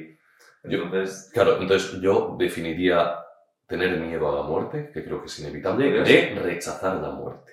Claro, no, tienes que tener más que asumido que te vas a morir. Eso es distinto, claro. No rechaces la muerte, eso va a ocurrir. Ahora, tenerle miedo es normal. Es normal tenerle miedo a una enfermedad, pero no rechaces, no huyas del hecho de que a lo mejor a ti te sale una enfermedad. O sea, el miedo es sano, el rechazo de aquello que va a ocurrir, que es natural, no. Entonces, Em, si pudieras ser inmortal, sí, uf, no. no. No, ni en broma. No, no, no. Tajante, pero tajantísimo. Todo lo bueno de la vida es porque tiene una fecha de caducidad. Si no, bueno, Pero técnicamente tu inmortalidad no sería como tal, dado que el planeta se enfríe. sí, o sea que tarde o temprano vas a morir. Sería Sí, pero- simplemente que vivirías infinito, porque no sé cuánto le queda al planeta, pero... Claro, yo personalmente no. Yo quiero ser un humano normal y corriente. Si es posible, me encantaría morir de viejo, cuando ya haya cumplido con todo lo que quiero cumplir y ya está. Pero no, no, eh, inmortal ni en broma. Ver cómo mueren todos tus seres queridos, cómo tus hijos, si tienes hijos, mueren antes que tú. Y si todos pudiéramos ser, ya no inmortales, pero bueno, pensando en que, por ejemplo, hace no tanto, Ujú, la gente moría con 30 años. Sí, Tú ya serías un anciano. sí, Pero sin embargo ahora 90, 100, 120 incluso. sí. Se puede llegar mucho más, ¿no? Entonces, Yo opinaría de llegar más. Mm, A mí eso, hombre, eso no me parecería mal del todo. O sea, percibiríamos que tenemos, que ya ocurre, más tiempo para hacer las cosas, ¿no? Antes eh, había faraones con 15 años, pero no había... eh, Sí, todo, O sea, todo el resto sí. ahora, en cambio, con 15 años o con 30 años incluso, yo me sigo Eh, percibiendo joven. memoria le quedan 11 minutos. La cambio. Ah. Ah, pues sí, cámbiala. Sí, ¿no? Sí, sí, porque si se va a pagar en 11 minutos, Cámbiala. no nos va a dar tiempo. Solo tiene que decir el último libro, pero basta que me diga cualquier cosa. Yo le diga. ah, Sí, y nos alarguemos y ya, sí, sí, mejor cambiarla y Ah, hacemos tiene- todo. tiene sí. media hora con esto, Así que. ¿Sí Ah, querrías? estupendo. Ser Sí, esto lo inmortal. vamos a poner. No creo, ¿eh? No creo Y tampoco. la experiencia de los Todos- todos los sí, chavales, todos pero luego voz tiene. ¿Cómo? Lo metemos al campo a dar voces Ah, sí, sí. Sí, sí, sí. Esto graba cuando quieran. Vale, y ese ya está grabando también. Sí, ¿no? Vale, vale, estupendo. Vale, pues nada, lo que te decía. Eh, si pudieras, ahora que se está prolongando la esperanza de vida, hemos pasado de 30 a 90 a 100, Sí. ¿lo pondrías en 200, 300? Mm. ¿Tendría más sentido? ¿Tendría sentido? O sea, ¿la vida sería mejor si fuera un poquito más larga? ¿O postergaríamos las cosas que nos hacen felices o que sentimos que nos van a hacer felices porque percibimos que tenemos más tiempo? Que era mejor cuando era más corta. Mm, Mejor, claro, es que mejor es vivir más. Es que yo creo que la vida se, se mide en función de lo que hagas Vivir con los años que tienes. Vivir más tiempo es vivir más. Vivir más tiempo es vivir más, más, sí, o sea, más, pero no Sí, mejor. vale, pero claro, no, eso me refiero. Claro. Yo, es que justo lo hablaba el otro día con un par de amigas, Sí, que pues de la gente de- del pueblo, yo, yo soy de un pueblo de menos de 2.000 personas, entonces Sí. conozco a todos los chavales. sí, Y se nota pues el que repitió, el que marchó antes de tiempo, Sí. los que hemos ido a la universidad, los que no, el que fue y volvió. Y yo le decía, joder, yo es que lo paro a pensar ahora en perspectiva y estamos así en unos bancos, Sí. "Pues, si estuviera Carlos de 18 años ahí sentado, es que no sé qué conversación podríamos mantener, más allá de yo así en plan, bro, espabila. sí, sí, sí. No, lo mismo me pasaría a mí con, con mi versión de, de joven. Y el- yo creo que es porque al final, y bueno, lo ponía también en perspectiva con respecto a este, bueno, último año, que no va ni un año, pero Ujú. desde que empecé con la tontería de podcast y tal, Sí, joder, de repente muévete de aquí para allá, asume responsabilidades, Ujú. aprende a hacer cosas nuevas, conoce a gente nueva que encima es espectacular. ¿y notas que tu vida es mejor? Sí, Sí, pero porque encima no es que la anterior no fuera buena, Ujú. pero sí que hay un lapso ahí de un año sí, en el que fui un completo sinvergüenza. Estaba en, cuando antes nos dividíamos en dos grupos, sí, pues no es que me echara hamburguesas en, en la habitación, Sí. pero, pero bueno, fumaba y ujú, abandoné el gimnasio. ujú, Eh, encima, el, el gimnasio había sido la hostia, tío, porque cuando estaba en, en la residencia el primer año, yo fui a una residencia de estudiantes, pues llegué a casa y lo mítico que, que te ven tus viejos, hostia, estás cambiando, ¿qué tal? Estás más flaco. Yo, va, que no me caliente la cabeza, me subo a la báscula y ella dirá un numerito y Sí. será o tonterías de mi madre o que tiene razón. sí, Tenía razón. sí. Todavía se ha adelgazado. Y no, no pesaba ni 65 Sí. kilos, tío, mira lo que mido, un metro Sí, sí, sí, sí, sí. Y pues bueno, tal, lo recuperé todo, no sé qué, pero nada, luego al año mm, distintas situaciones, el piso, relaciones tóxicas, eh, encima eh, el cerebro que te pone mil excusas y súper absurdas, tío. O sea, me, me apunté, por ejemplo, a un gimnasio comercial Sí, y mm, era como, ¿cuánta gente va? Sí. Vas y encima está el mítico cabronazo que, eh, tío, ¿cuántas series te quedan? Ah, una, ahora termino. Sí. Deslizando en el Tinder. Me cago Ya, ya, ya, ya, claro, claro, se te presentan ahí obstáculos por todos lados. Pero yo ahora lo sé, que lo que tengo que hacer es sortear esos obstáculos. Y aunque me joda y tarde tres horas en hacer una rutina que antes hacía en una hora y media, Ujú. ir, ya Sí. encontrarle la manera de adaptarlo o sustituirlo, calistenia, correr, lo Sí. que sea. Sí, sí, sí. Claro, sé ahora. Claro, claro, claro, claro. claro. Pero bueno, yo que sé, me arrepiento, quiero decir. Igual de no haber pasado ese mal año no sabría nada de eso ahora. No, desde luego. No, no. Es que se necesita ese factor de sufrimiento, de incomodidad, esos obstáculos. Sin esos obstáculos tu vida no se hace mejor nunca. Si no tienes que superar retos que para ti supongan una dificultad, tú no te conviertes en mejor. O sea, tú te conviertes en mejor o creces cuando te estiras. Y para estirarte te tienen que poner a prueba, tienes que pasar por situaciones difíciles. Por eso os recomiendo siempre cosas como, aparte de un proyecto, ¿no? Y de plasmar tu creatividad y tener ideas, porque crear como tal, o sea, tú ahora mismo estás creando, yo estoy co-creando contigo, ahora mismo lo sienta fenomenal, o sea, como eso lo he hecho yo. O sea, ver una pieza tuya es maravilloso, pero también recomiendo otras cosas, pues lo de gimnasio, viajar solo, viajar solo es, vamos, un reto que es maravilloso, es difícil, te sientes solo y te agobia a veces, sobre todo al principio, pero luego te sientes muy bien contigo mismo y notas que has crecido. Sobre todo después, en plan. Yo conozco gente que, por ejemplo, es como el hecho de dar el paso es lo que cuesta. Sí, Yo dar los pasos es como saltando de un sitio a otro. Pero Sí. claro, luego de repente me, me paro en segunda dimensional sí, y mira, el otro día, por ejemplo, eh, estaba, fui a recoger una cosa de, de del patrocinador que te contaba antes. sí. Claro, de repente tal, llega el coche y encima todo esto el coche justo había cumplido 300.000 kilómetros. Sí. que me hizo gracia. Y quedé así parado y dije, joder, tío, ni un año y, y bueno, lo que te decía antes, es como, hostia. Y ahora de repente aquí tal, cosas, no sé qué. Sí, sí. Y yo creo que por enlazarlo con lo que hablábamos antes de la felicidad, Sí. que me decías tú ahora a ver si, si éramos felices haciendo Sí. ese tipo de cosas, yo creo que sí, pero simplemente por el hecho de que estoy en movimiento, Sí, en la continua evolución que decía Majek. sí, sí, sí. Y al estar, pues bueno, no hay... Es que no lo puedes definir como tal, porque no hay, aunque yo esté en tranquilidad siempre y en calma, eso no implica que no haya ausencia de problemas. Oh, por supuesto. claro. Ahí, Claro, claro. De de hecho, el tren por la mañana, ya dije, verás. Sí, que lo pierdo. Sí, sí. Pues, esos problemas son positivos. O sea, es que una cosa son problemas.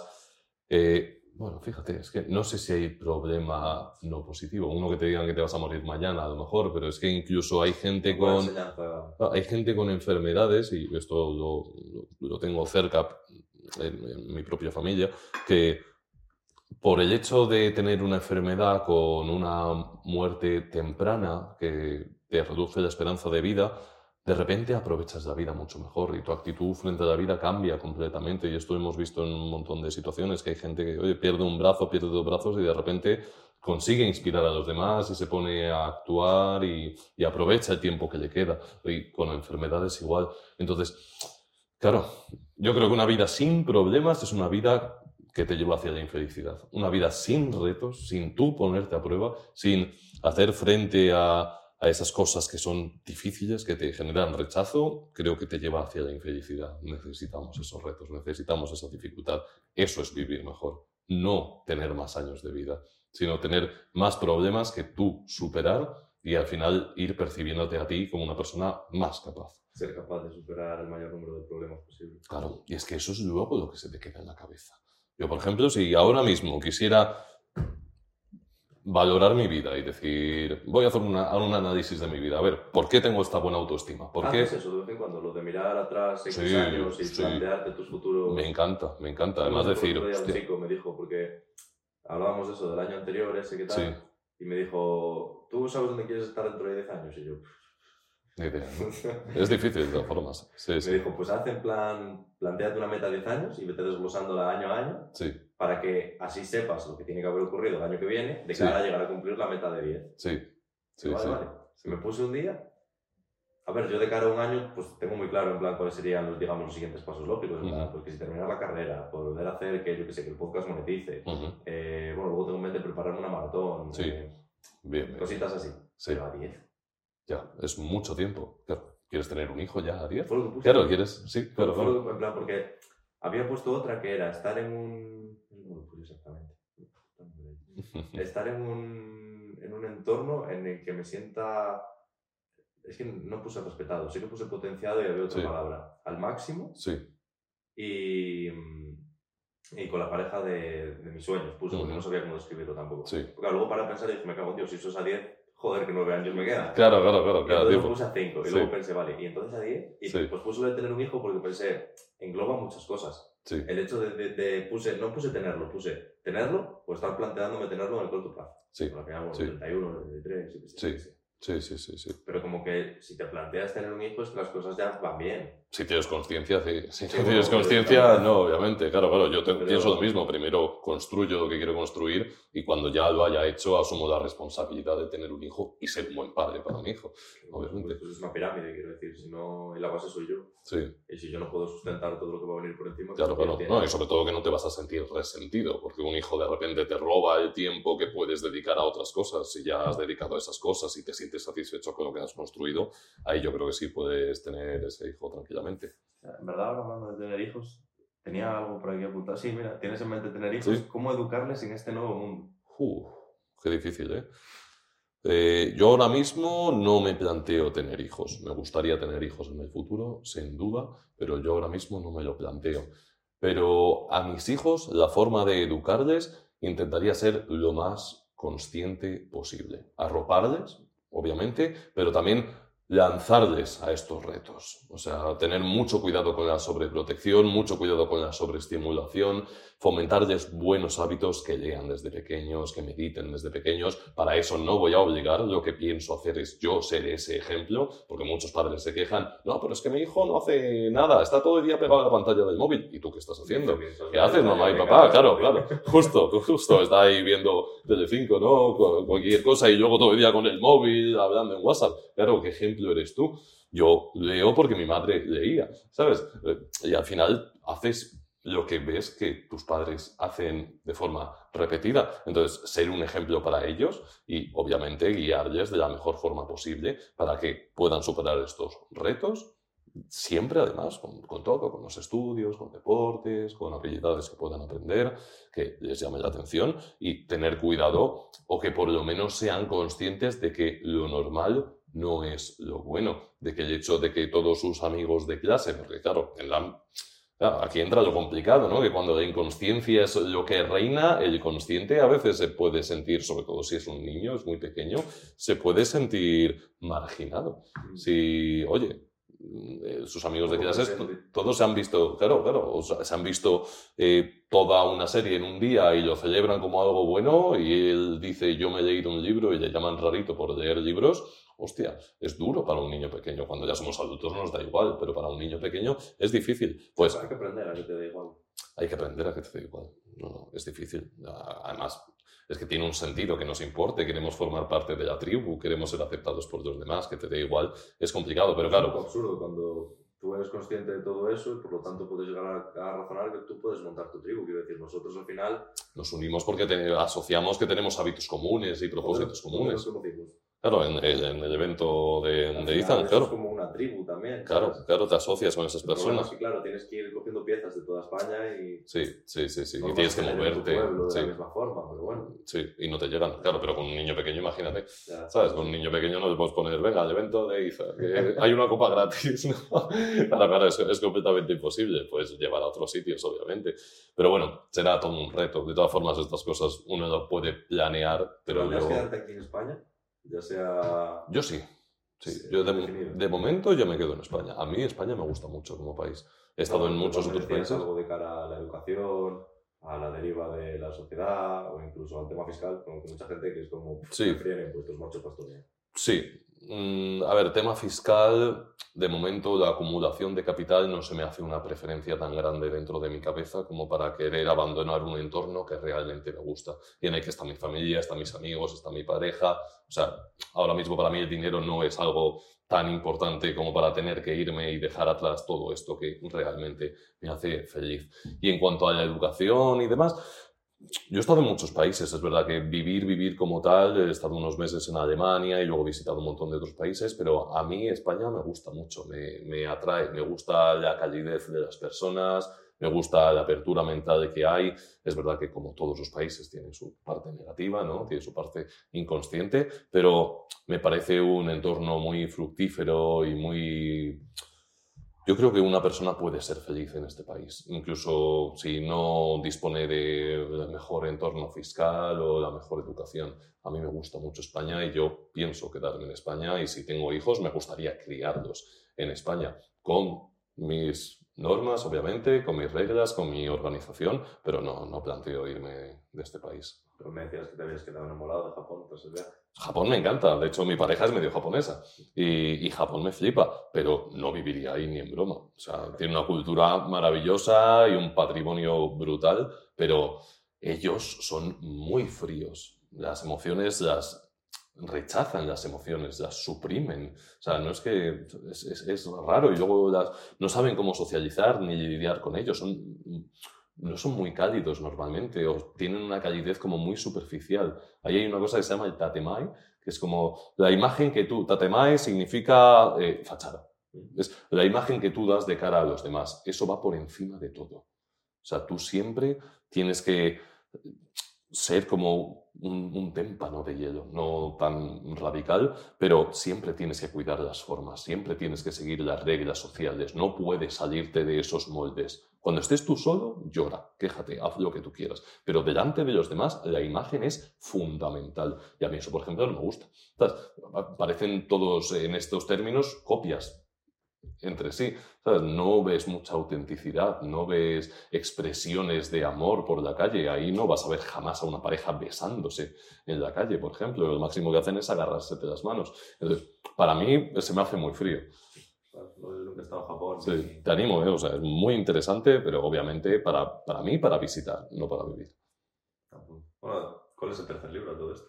El tercer libro. No, es verdad que hemos, hemos comentado dos, nos hemos puesto a hablar, pero ya nos hemos quedado ahí. A ver, ¿cuál podría ser una buena opción? O sea, hay un montón de libros, pero... Claro, es que iba a Puedes tirar... tirártela. ¿Eh? Puedes tirártela. Tirármela.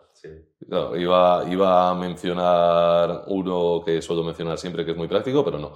Voy a decir eh, King, Lover, Magician and Warrior, que es un libro que además acaba de salir hoy en español, hoy, ayer, ayer en español, que ya me lo he comprado, que es el Rey, Guerrero, Mago y Amante, los cuatro arquetipos de la masculinidad. Y explica todo esto de la masculinidad que muchas veces hablo en mi canal, de hecho tengo varios vídeos sobre estos arquetipos, a través de estos arquetipos, que son representaciones de ciertas características asociadas a la masculinidad. Pues, el rey y sus características, la racionalidad, el discernimiento, el poder establecer el orden sobre el caos, el guerrero, esa voluntad de actuar, esa, esa acción a veces temeraria que nos impulsa y que pues, con cosas como hemos comentado antes, ¿no? con deportes de contacto, a través de pelis de acción, resuena mucho dentro de nosotros el mago, que aquí suena un poco así esotérico y mágico, pero también se le llama el ingeniero, es ese, esa representación, representación de la masculinidad que eh, tiene los conocimientos para llevar a cabo ciertos procesos, y el amante, que es esa parte nuestra que conecta con, con todo lo demás. ¿Tú crees, cuando tú te refieres a masculinidad, digamos, Ajá. ¿podría aplicarlo una mujer? Sí, sí, sí, sí, sí, sí, claro, es que ¿Tú eres consciente de que al utilizar el término masculinidad proveniente de masculino, muchas se ven ahuyentadas? digamos? Claro, claro, claro, por supuesto, y es normal. De hecho, eh, antes estaba mucho más polarizado. Creo que los- las, las mujeres tenían ciertas características y llevaban a cabo ciertas acciones que estaban muy disociadas de los hombres y lo mismo los hombres. Los hombres era más la guerra, ¿no? cosas de estas, y aquí teníamos más el cuidado, la recolección y demás. Pero a día de hoy está todo muy entremezclado. Esto es lo que se llama también energías masculinas y femeninas. O sea, con masculinidad y feminidad yo me refiero a comportamientos y tendencias que han sido asociados a los hombres a lo largo de la historia y feminidad es exactamente lo mismo, pero eh, a las mujeres. ¿Qué ocurre? Que si bien yo creo que por norma general debemos estar en- muy en contacto con ese lado nuestro, los hombres con el masculino, las, las mujeres con el femenino, adoptar características del otro polo es absolutamente beneficial para nosotros, beneficioso. La empatía, por ejemplo, la conexión, el poder criar a los hijos, eso lo tenemos que tener los hombres. Y las mujeres, hoy en día, con la inclusión de la mujer en el ámbito profesional, aspectos masculinos, como puede ser esa seguridad, ese liderazgo que antes se asociaba más a los hombres, también les viene muy bien. Entonces, a día de hoy, en tu opinión, ¿qué es una mujer? Joder, esto es el, este es el documental, ¿no? ¿Cómo- ¿Cómo se llama? No me acuerdo del, del día nombre. Estaba viniendo de que tenía que grabar Sí. y un amigo común de una amiga de aquí mío, Sí. de Olivia Gregorio, Sí, nos lo pasó, me Sí. lo puse a ver y dije, fa, seguía en tren todavía. Yo, Olivia, Sí. el sábado por la tarde haces algo, yo quiero salir a la calle a preguntar esto. En plan, me da Sí. grabar lo que no, Sí, quiero saber qué me responden. claro, claro, qué difícil es, Cuando ¿eh? nos hagamos un viral, tienen dos millones y pico. Sí, eso. joder, madre mía, madre mía. Claro, es que es- también que es un hombre, tengo curiosidad. Claro, claro, también. con alguna de las dos. Claro, claro, que es una mujer, que es un hombre. Es que ni siquiera me siento con autoridad de definir esto. O sea, si me pusiera técnico, diría una mujer es ser humano capaz de dar a luz y que tiene ciertos atributos pues, femeninos, eh, biológicos, ¿no? Y que tiene un cromosoma de una forma, ¿no? Y el hombre de, de la otra. Pero, claro, yo creo que esa no es la respuesta que quiere la gente cuando pregunta esto. ¿no? Ay, yo no quiero ninguna en concreto. Sí, yo- yo, yo te diría que yo me voy a quedar en la técnica, en la científica, porque no, más allá de eso no, no puedo decir y que se siente como tal y que tiene estas características de empatía, no sé qué, no, porque eso no, no es. O sea, yo creo que la mujer es simplemente el espectro femenino del ser humano y el hombre es el espectro masculino del ser humano, biológicamente. Yo no creo eso tampoco de, de- no, una mujer es aquella que se siente una mujer. Creo que hay, hay cosas, o sea. Eh, otra de las preguntas típicas que suelo hacer, que me quedan dos, en plan, Sí. a todo el mundo. Eh, una es más corta, para no irnos otra vez con un top 3, porque queda un top 3. Sí, Pero la, la cortita es simplemente, ¿te consideras emprendedor? sí, sí, me considero emprendedor. ¿Cuál, cuál es por qué? ¿Emprendedor en, en qué sentido de la definición? en la creación de contenido. O sea, al final yo eh, ofrezco un servicio a la gente. Mi servicio es intentar crear conciencia, aportar valor, impulsar y animar a los demás a tomar acciones para que su futuro sea mejor y que consigan entender mejor las cosas. Al final es educación. O sea, si lo llevamos a la base es educación, es aportar conocimientos útiles a los demás. Entonces, en ese sentido, sí me considero emprendedor y ahora, además, me gano la vida con ello. O sea que, en, en esos términos, sí. La cosa que hoy en día no emprendedor se asocia mucho más a empresas más tradicionales que venden productos como tal. y- Claro, no, la cosa es eso, como encima también está el meme este de los cursos, el Lamborghini y el Americano Azul. Sí, Hay mucha gente que reniega de sentirse emprendedor. sí. Y yo como que sí que pensaba que al final pues, una de las definiciones de emprendedor es simplemente tomar acción. Tomar acción y emprender un camino profesional que nace de ti, que no está controlado por otra persona, sino por ti. Yo, para mí, eso es ser emprendedor. No tener cochazos, ni siquiera hacer muchísimo dinero es ser emprendedor. O sea, No, claro que no. no. Además, porque, el, por ejemplo, la libertad financiera yo creo que muchas veces está mal entendida. Tú tienes que tener, no tienes que ser el más rico del cementerio. Simplemente tienes que tener una cantidad que te permita hacer tu estilo de vida. Sí. Si a ti te gusta ir corriendo a los sitios, ya no necesitas los 500.000 para el Claro, lado. claro, claro. ¿Para qué quieres un techo de tener cochazos aquí y varios, Vas además? ir a 120 igualmente. Claro, sí, sí, sí, sí, justo ahí. Bueno, vete a más, pero ya verás sí, sí. Que Claro. está. Sí, no, no, para mí no, no tiene mucho sentido, pero bueno. Pero bueno. Y nada, la última es top 3 valores. Después de todo lo expuesto, solo puedes quedarte con tres 3 valores Valores. para destacar por encima de otros, para, para Para... encumbrar, para... Vale. Pues... Valores, esto es difícil, top 3. O sea, yo voy te voy a decir los top 3 que asocio No, que... puede, en plan, no, no hace falta que esté categorizado. Sí. Pueden ser los tres y ya Sí. dentro de esos tres tampoco categorizamos uno Sí. por encima de otro. Sí, sí, sí, sí. Ya está por encima de todos los que quedan fuera. de Sí. Pues para mí el primero sería la lealtad hacia uno mismo y hacia los demás, de cumplir tu palabra, ese honor implícito en tus actuaciones, es decir, que tú cumples con aquello que te propones y te rindes cuentas, tanto a ti como a los demás, ¿no? esa, esa relación profunda, ese, oye, yo he dicho esto, voy a hacer esto, esa, pues es, ese cumplir con un compromiso que te has puesto, ¿no? Al final la lealtad creo que es eso, es, eh, tanto en la pareja como en los amigos y demás, es yo soy tu amigo, ser tu amigo significa esto, cuando deba actuar de cierta forma lo voy a hacer con la pareja exactamente igual y hacia ti mismo lo, lo mismo. Yo creo que esa lealtad, ese compromiso para mí sería el primero. El segundo sería... ¿Cuál podría ser? Valores como tal. Te diría que la libertad, el poder llevar una vida en la que tú decidas lo que quieres hacer en función de tus intereses, no en función de los intereses de otra persona. Oye, si tus intereses son cumplir con los intereses de otra persona, está bien, pero a lo mejor ahí tendrías mucha menos libertad porque estarías supeditado a esos intereses que no son los tuyos. Entonces, para mí la libertad es fundamental, el poder decidir tu destino, poder decidir tu futuro, hacia dónde quieres ir.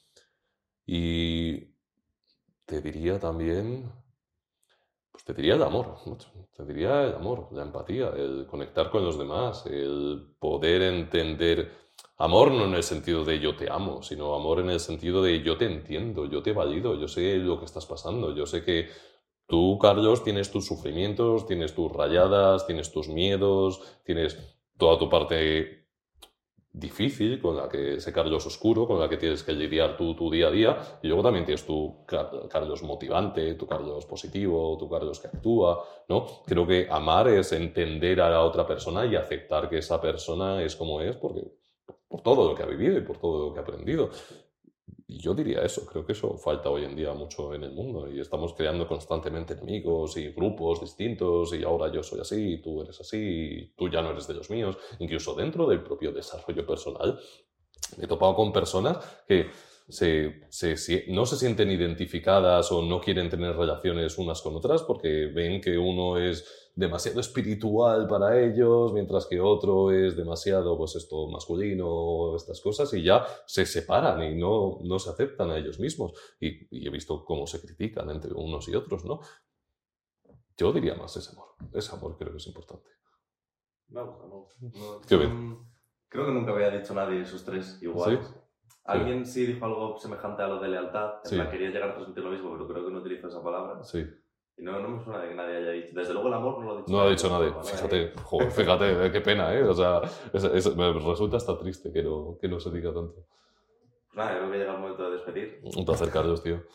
Muchas gracias por venir. Te tengo un regalito. Ah, por qué bueno. prestarte a, a venir aquí. Sí.